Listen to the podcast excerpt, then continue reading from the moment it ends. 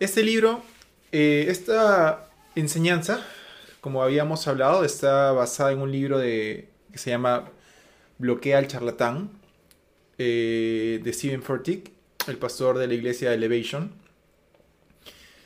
Y me pareció un libro espectacular y apenas dije, eh, apenas lo leí, terminé de leerlo, dije, tengo que compartir de este libro con, con las personas que estén a mi alrededor. Tengo que compartir de esto que he aprendido porque es realmente beneficioso para la mente, alma y corazón. El autor lo ha escrito de una manera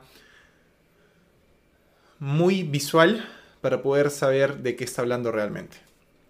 Bueno, y bien descriptiva también. Eh, ¿Alguna ustedes asumo que han visto esto en las caricaturas, ¿no? Una persona que tiene un ángel a la derecha y un diablito a la izquierda. ¿Alguna vez se han encontrado en esta situación? Eh, yo sí me encontré en esta situación y particularmente sí me hubiese gustado que tenga un...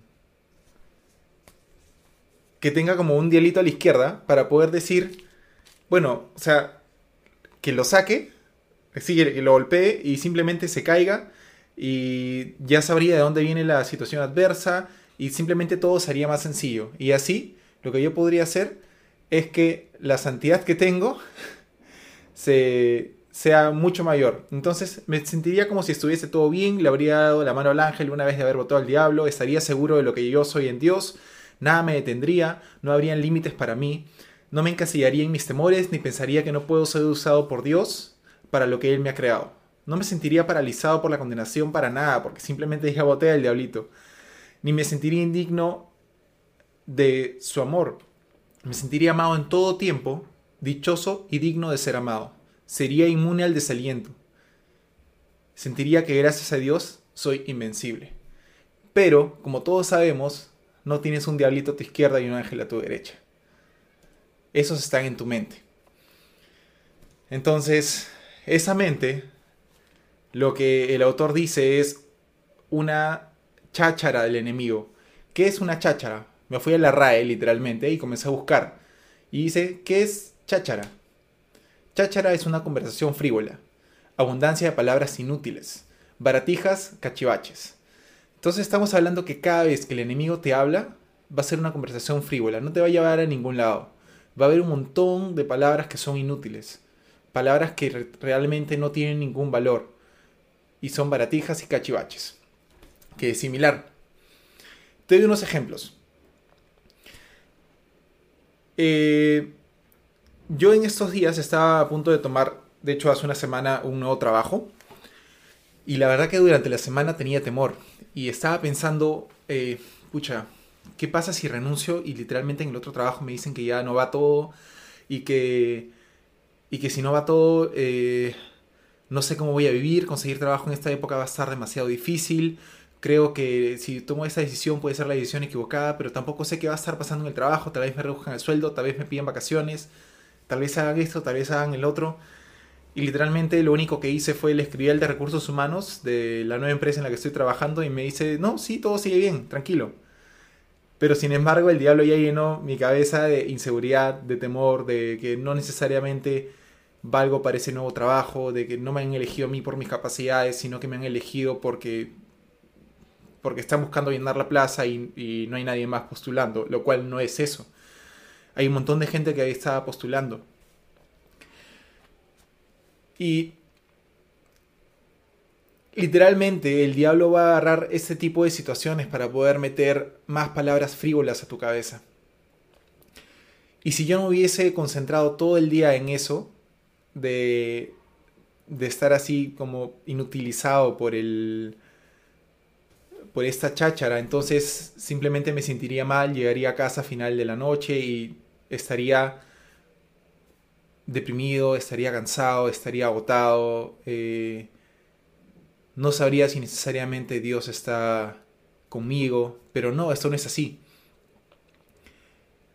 ¿Alguna vez ustedes han tenido una discusión y han pensado en los posibles finales que hubiese tenido esa discusión una vez que ya ha terminado la discusión? No sé si me dejé entender. Es decir, ustedes discutieron durante el día y cuando llegas a tu casa en la noche, te pones a pensar en esa pelea que has tenido y, y comienzas a pensar en las posibles soluciones que hubiese tenido si hubieses hecho esto, si hubieses hecho el otro, si hubieses hecho esto acá. Todas esas cosas también son artimañas del enemigo para poder literalmente sacarte de tu cuadro, para que sigas cargando ese... Es, esta escena inútil en tu cabeza. Eso pasará en realidad hasta que puedas poner en, en perspectiva las cosas como te están pasando, quién eres y que puedas callar al charlatán. Es decir, si tú sabes quién eres, vas a poder caer al charlatán. Vamos a llegar ahí dentro de pronto. Pero sin embargo, ¿saben qué? Dios es fiel. Y Él también nos habla. Él nos habla, pero a través de su palabra. En Romanos 10:17 nos dice, así que la fe es por el oír y el oír es por la palabra de Dios. Así que para oír la voz de Dios, en realidad tienes que leer su palabra. Dios nos ha dado la capacidad para escoger el diálogo en el que queremos creer y responder al mismo, y así sintonizar la radio que deseas escuchar. ¿Realmente qué estás escuchando? ¿Estás escuchando las palabras de Dios o estás escuchando las palabras del enemigo? Si tú decides creer esto un momento tras otro y estar de acuerdo a lo que crees, este va a ser el hábito más importante que puedes desarrollar. El hábito más importante que puedes desarrollar es elegir qué voz es la que quieres escuchar, qué radio quieres sintonizar. Esto es algo que se aprende con el tiempo, por si acaso. Y constancia. No es una carrera de 100 metros, no es una carrera que va a durar 10 segundos, es una ultramaratón, más de 42 kilómetros. Y tienes que siempre seguir eligiendo la voz correcta, la voz de Dios. Muy bien. Eh, yo no sé si todos lo han escuchado, pero ¿alguna vez han escuchado a Marco Antonio de la Feria de las Américas, el que habla rapidísimo? y comienza a decir un montón de cosas. Sí, señores, vengan a ver este pelador de, frutas y te muestra un millón de frutas y comienza a partirlas todas en tu cara y, y comienza a hablar súper rápido. Eh, pero, bueno, yo particularmente nunca compré nada de estos productos. De lo de la Feria de las Américas, al menos. Pero sí compré algunos de esos productos que me parecían interesantes y te decían cómo funcionaba. Pero, eh, imagínate que hubieses comprado algo de esta Feria de las Américas, como este vendedor, y eso que hubieses comprado no te hubiese servido. ¿Cómo sentirías, cómo te hubiese sentido con respecto a, Marco Antonio? ¿Te hubiese sentido como es un hablador, es un charlatán, vende cosas que no necesariamente son eh, buenas, no son las indicadas, o sea, no debí haberlo escuchado. Bueno, es, algo similar, créeme. Eh, estarías decepcionado, ¿no es cierto? Algo similar es con las mentiras del enemigo, pero es algo invisible, no lo puedes ver, no estás comprando algo, estás simplemente teniéndolo en tu cabeza. No es algo que decidimos comprar, pero a veces sí decidimos escucharlo y lo escuchamos en nuestra cabeza. Entonces Jesús dijo sobre el diablo, que es el padre de las mentiras, en Juan 8:44. Juan 8:44. Muy bien, tengo un dato curioso para ustedes, hablando sobre los pensamientos. Según el laboratorio de neuroimagen de la Universidad de California, podemos tener entre 60.000 y 70.000 pensamientos en un día. Y muchos de ellos son negativos. Cerca del 80% de pensamientos son negativos. Dígase de soledad, dígase de, no ser suficientes, dígase de, de sentir que todo te está yendo mal, etc, etc, etc. Y bueno, otro dato importante es que en realidad no usamos solo el 10% de nuestra capacidad cerebral, usamos casi el 94% de nuestro cerebro, no era el 10%. Bueno, volvamos al punto. No es que Dios no nos esté hablando, por supuesto que nos está hablando. Es en qué voz nos estamos concentrando. Es decir, vas a tener siempre dos voces, pero ¿qué voz es la que tú quieres escuchar? En Santiago 5:17 Dice, el profeta Elías era un hombre como nosotros, y cuando oró con fervor pidiendo que no lloviera, dejó de llover sobre la tierra durante tres años y medio. Cuando te concentras en las mentiras, grandes cosas e incluso tu llamado pueden quedar sin hacerse. Esta parte me encantó. Está diciendo que el profeta Elías era un hombre como nosotros, pero él tenía un llamado y sabía escuchar, sabía elegir la voz de Dios. Pero si él hubiese elegido a las mentiras, tal vez ese llamado que él tenía no se hubiese llegado a cumplir. Esto me encanta.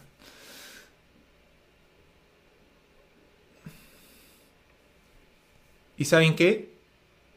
Dios está enfocado en lo que va a hacer contigo y a través de ti. Así que solo tienes que concentrarte en su voz, en lo que Él te diga, en lo que Él dice sobre ti.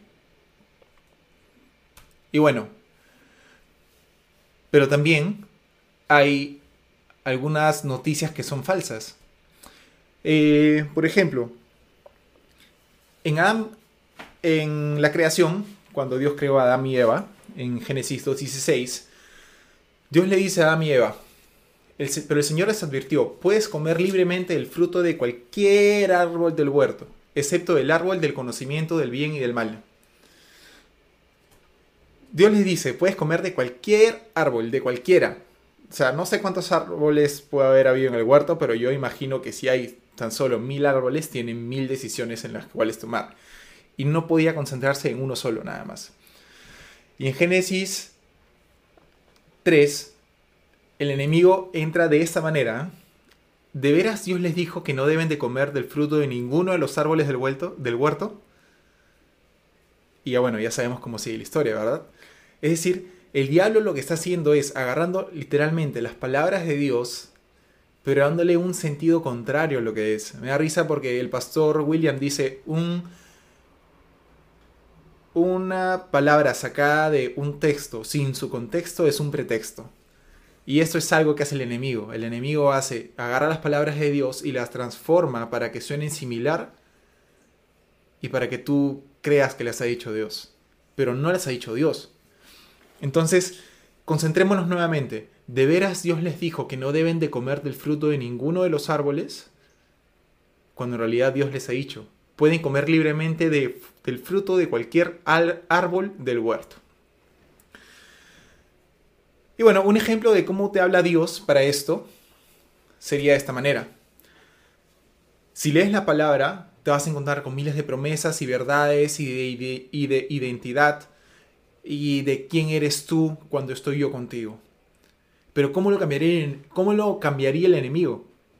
El enemigo te diría, si amaras a Dios, pasarías más tiempo leyendo la Biblia. ¿Se dan cuenta? El fondo es leer la Biblia, leer la palabra de Dios. Algunas cosas son similares. En este caso, leer la Biblia. Pero no le estamos haciendo lo suficiente, ¿no es cierto?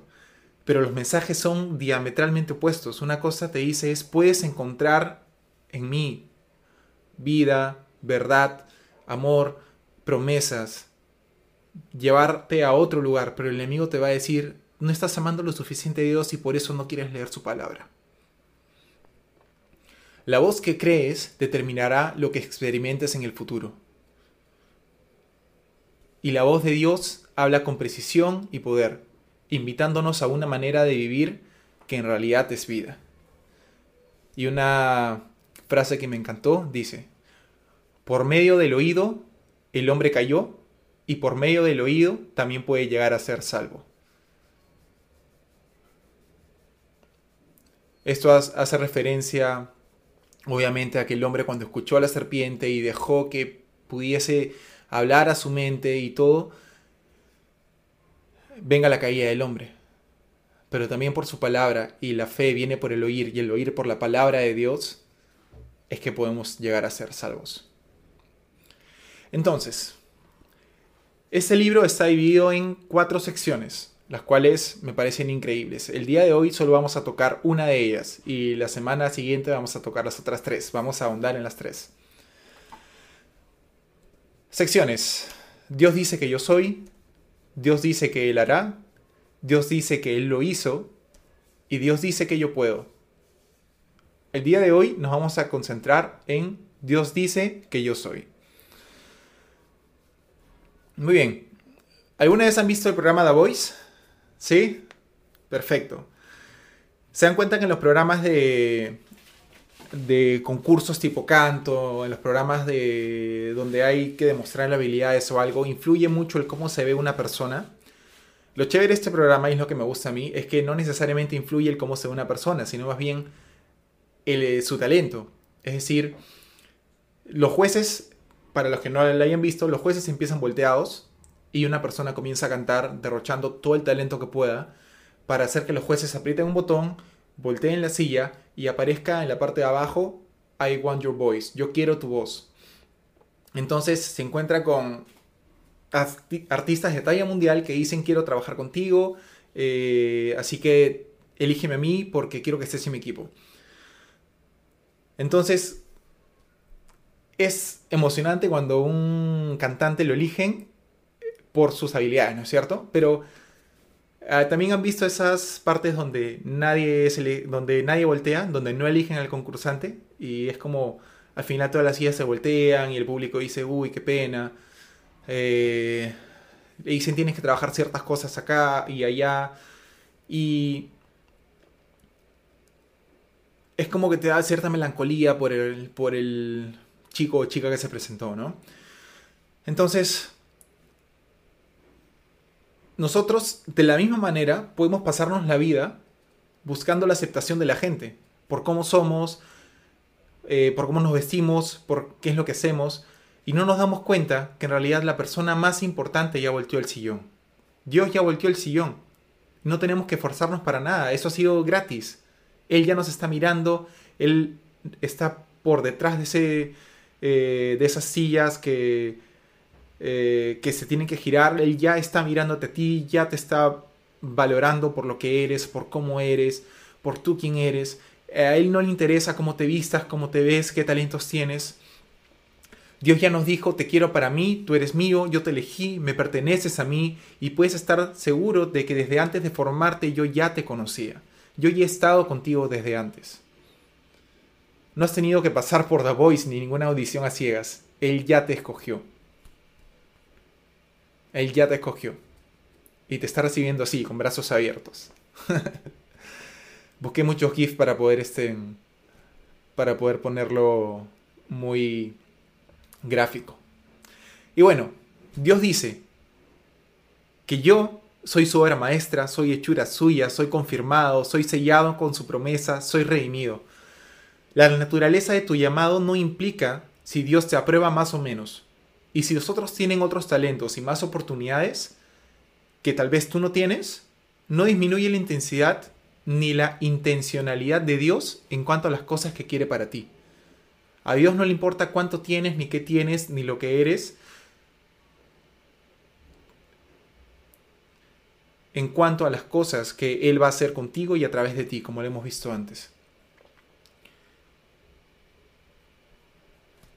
Y mientras más escuche lo que Dios dice de mí, más se va a alinear con mi verdadera identidad y seré lo que Dios dice que yo soy. Pero saben que hay algo muy importante detrás de eso. Y es lo que viene acá.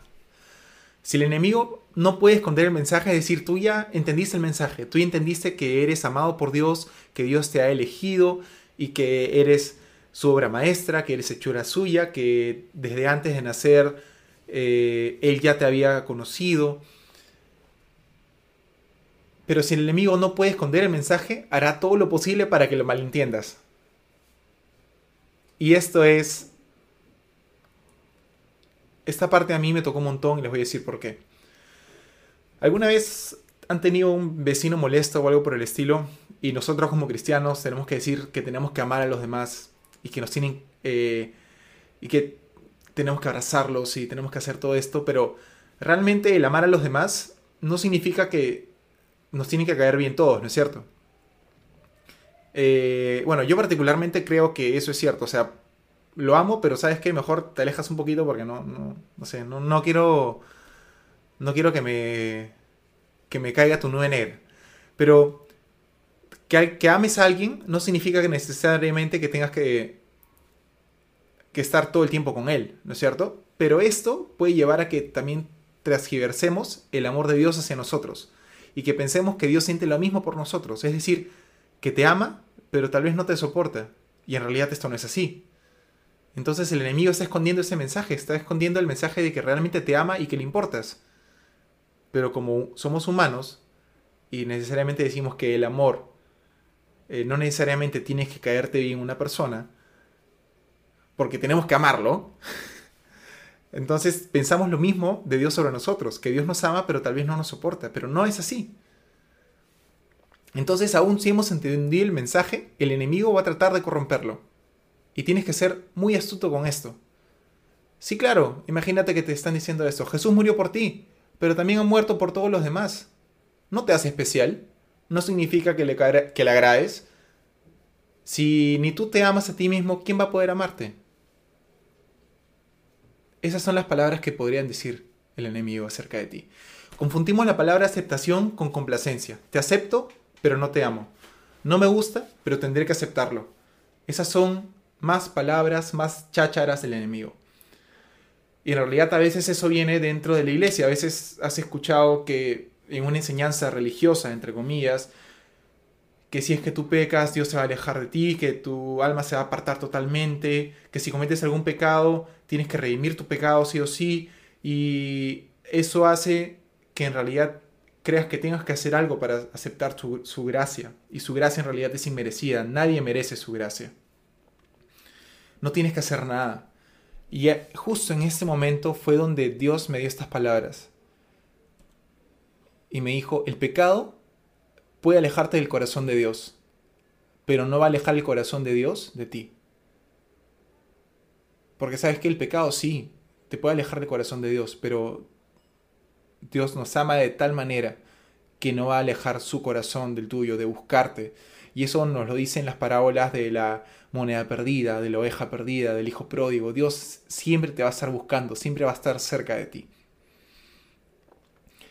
Entonces el enemigo no puede impedir que tú seas el que Dios dice que eres, pero sí te puede cegar para que no te des cuenta de quién dice Dios, quién tú eres. Si no puede impedir que triunfes, va a hacer todo lo posible para impedir que camines con una conciencia así plena de tu victoria, de que digas yo soy salvo, soy redimido y yo voy para adelante porque Dios está conmigo. Nada me puede detener. Pero por eso conocer quién es Dios, que es el que tiene el poder, es omnipotente, es santo, que es el que reina para siempre, y quién soy yo en Él, es lo que debería de, penetrar profundamente en nuestra alma y en nuestro corazón.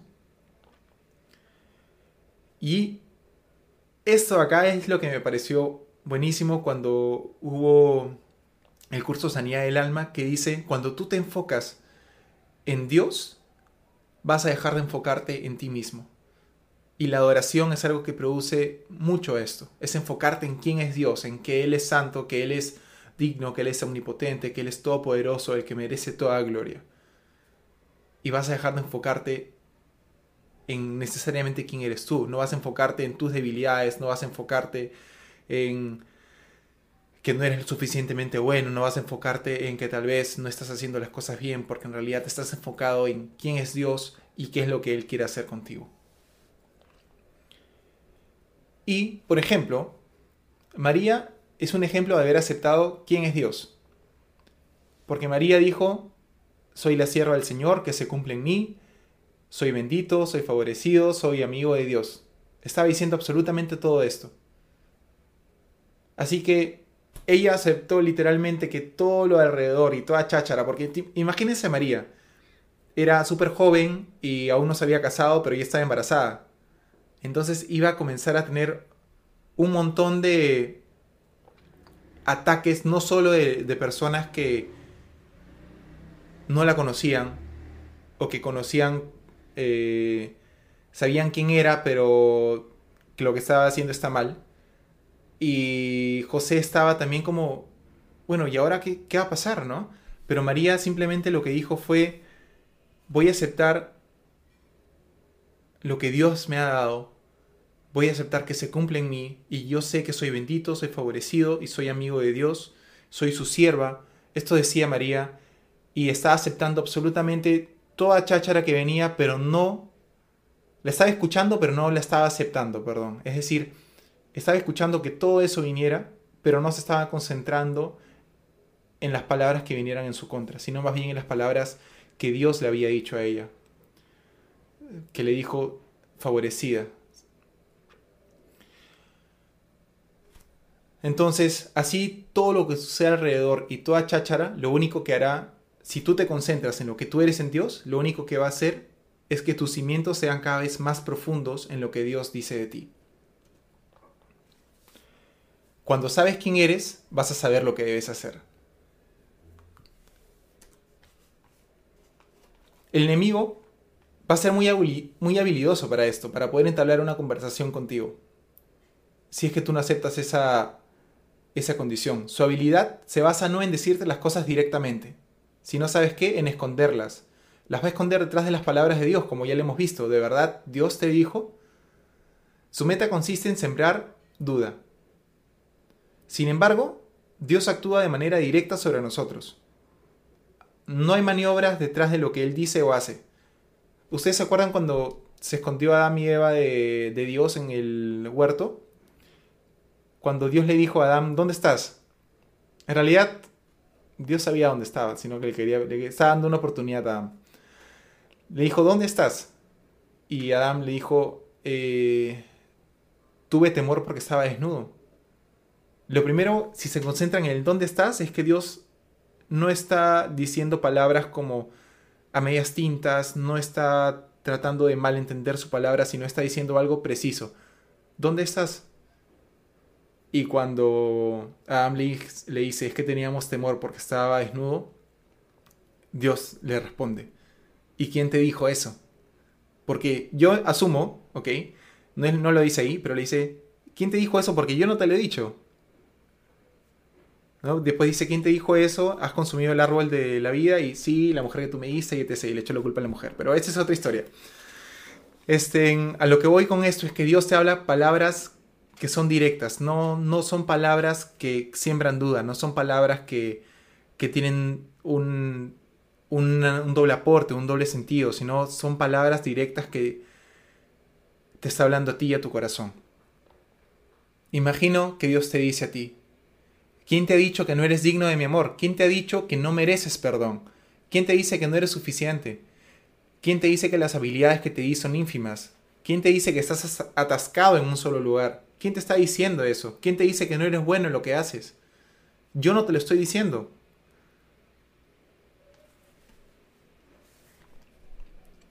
Pero bueno, ok, entonces, ¿cómo luchamos contra eso? El enemigo primero lo que va a hacer es tentar nuestra identidad. Va a poner en tela de juicio nuestro corazón, nuestra verdadera identidad de hijos de Dios, y después va a contradecirla con nuestras acciones. Es decir, si Dios te dice, tú no eres hijo de Dios porque realmente, ¿sabes que Todas las palabras oeces y tú ahí en ese momento hablas eh, alguna tontería que se te sale por ahí, el diablo lo que va a hacer es agarrar eso que has dicho y comenzar a atacarte en ese momento, por eso que has dicho.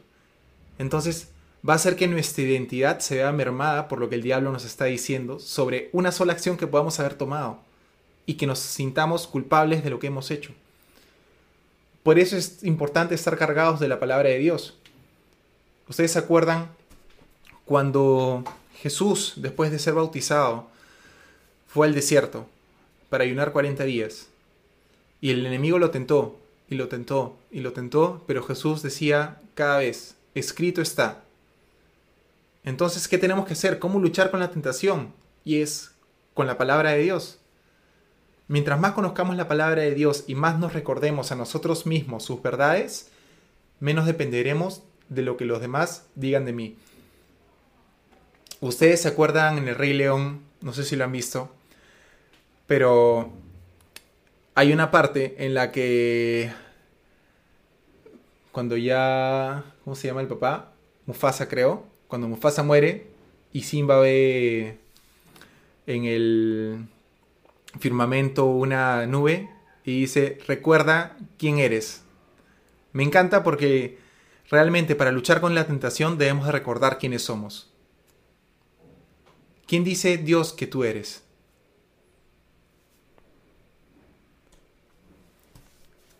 Y muy bien, casi todas las decisiones que llevan nuestra vida por un mal camino se deben a que respondimos mal a la pregunta. ¿Es verdad que Dios les dijo? Dios dice que yo soy. Dios dice que tú eres, que tú eres el elegido, que tú eres su, hechura, que tú eres una obra de arte. Pero si tú no comprendes quién eres en Dios, entonces no vas a poder pararte firme ante las artimañas. Entonces, ¿es verdad que Dios les dijo que no coman de ninguno de estos árboles? ¿Realmente Dios nos ha dicho eso? No, Dios nos ha dado una libertad increíble. Pero debemos de saber que esa libertad es mucho más grande que las restricciones que Dios nos puede haber dado. ¿Quién eres tú en Dios? ¿Qué identidad estás tomando? ¿Qué radio estás sintonizando? ¿Qué palabra quieres escuchar? Entonces el día de hoy nos hemos concentrado en Dios dice que yo soy. Y les quería contar algo. Esto ya es para terminar. Eh, yo durante un tiempo, hablando específicamente de esto, estuve súper desanimado por eh, porque estaba con dolor en la espalda, Mavi también estaba con dolor en la espalda, dolor en los brazos. Estábamos como que no queríamos nada de nada. Yo a veces iba a la iglesia, pero iba porque porque era algo que tenía que hacer. Eh, no estaba concentrado realmente, me estaba enfocando en mí. Y cuando me enfocaba en mí me deprimía más. Pero el momento en que me puse a adorar, en el momento en que estuve adelante cantando a Dios, literalmente, y me enfoqué en Dios, ese momento fue donde sentí más libertad en toda la semana de mi opresión, de haber escuchado las palabras del enemigo en mi cabeza, no eres suficiente, no te vas a sanar de este dolor de espalda, eh, la plata no te va a alcanzar, literalmente estaba pensando en, eso. Eh, no vas a conseguir un mejor trabajo, no te van a ascender, no vas a hacer esto, no. Y se me venían un montón de ideas a la cabeza y yo decía, wow, realmente no quiero ir a orar. Pero ¿saben lo que pasó? Que ese domingo y esos y los dos domingos antes fueron los domingos más poderosos de oración y de adoración que hubieron en la iglesia. Fueron los domingos más lindos. Porque recordé que no me debía enfocar en mí, sino me debía enfocar en Dios. Así que amigos, bloqueen al charlatán. Amén. Voy a dejar de compartir la pantalla.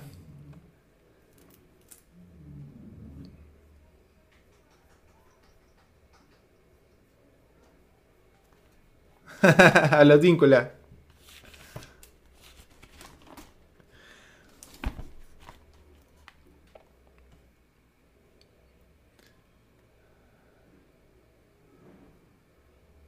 La próxima semana vamos a, eh, a tratar los otros tres temas.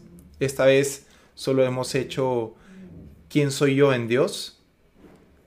Dios dice que yo soy, pero la siguiente semana vamos a tratar Dios dice lo que Él hará, Dios dice que Él lo hizo y Dios dice que yo puedo. Así que esa vez quería dar el intro y Dios dice que yo soy.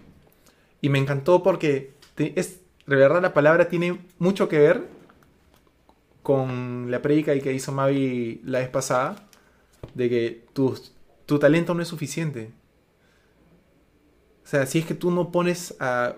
no te pones a accionar cosas, no te pones a hacer cosas. Eh, y simplemente te paralizas porque el enemigo te puede decir que no eres suficiente. Entonces no vas a hacer nada. Tienes que tomar acción, tienes que saber qué voz escuchar. Y eso a mí me ha hablado ese libro muchísimo. Por eso quería compartirlo con ustedes. Me encantó a mí.